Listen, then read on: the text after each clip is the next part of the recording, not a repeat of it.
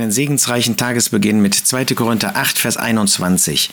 Da sagt der Apostel Paulus zu den Gläubigen in Korinth, wir sind auf das bedacht, was ehrbar ist, nicht allein vor dem Herrn, sondern auch vor den Menschen.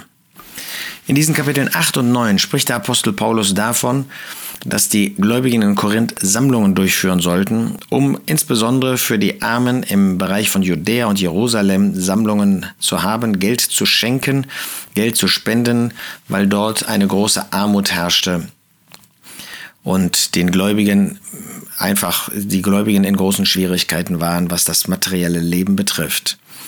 Und äh, hier versucht er sie zu motivieren, freigebig zu sein.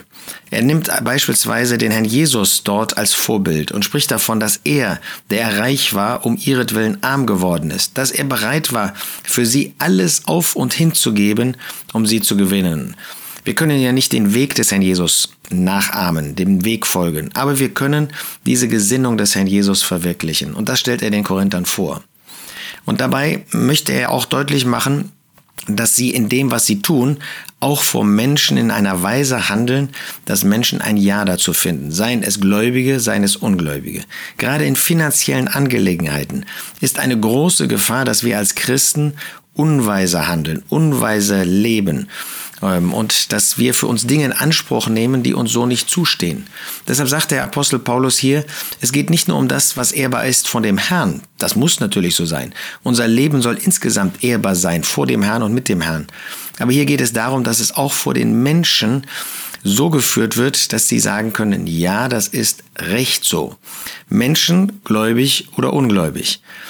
Ähm, gerade wenn es um die Verwaltung von Mitteln geht, müssen die Gläubigen, müssen den Eindruck haben, das ist wirklich etwas, die Art und Weise, wie damit umgegangen wird, die gut ist, die in Ordnung ist, die in Übereinstimmung ist mit einer guten, auch menschlichen Ordnung. Und auch vor den Menschen dieser Welt soll das so sein. Gerade wenn es um Sammlungen geht, tun wir das so, dass niemals der Verdacht aufkommen kann, dass da jemand irgendetwas für sich selbst nimmt. Deshalb ist das immer so, dass zwei für Sammlungen zuständig sind, dass zwei für, ein, für die ähm, Kasse, wenn wir das mal so ausdrücken können, eines örtlichen Zusammenkommens verantwortlich ähm, sind und nicht eine Person das alleine macht.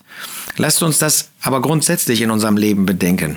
Unser Leben soll ehrbar sein, nicht nur vor dem Herrn, sondern auch Menschen sollen sagen können, ja, der lebt als Christ, der handelt als Christ, der führt ein Leben, was ehrbar ist, wo wir ein Ja zu finden können, wo wir nicht tadeln können.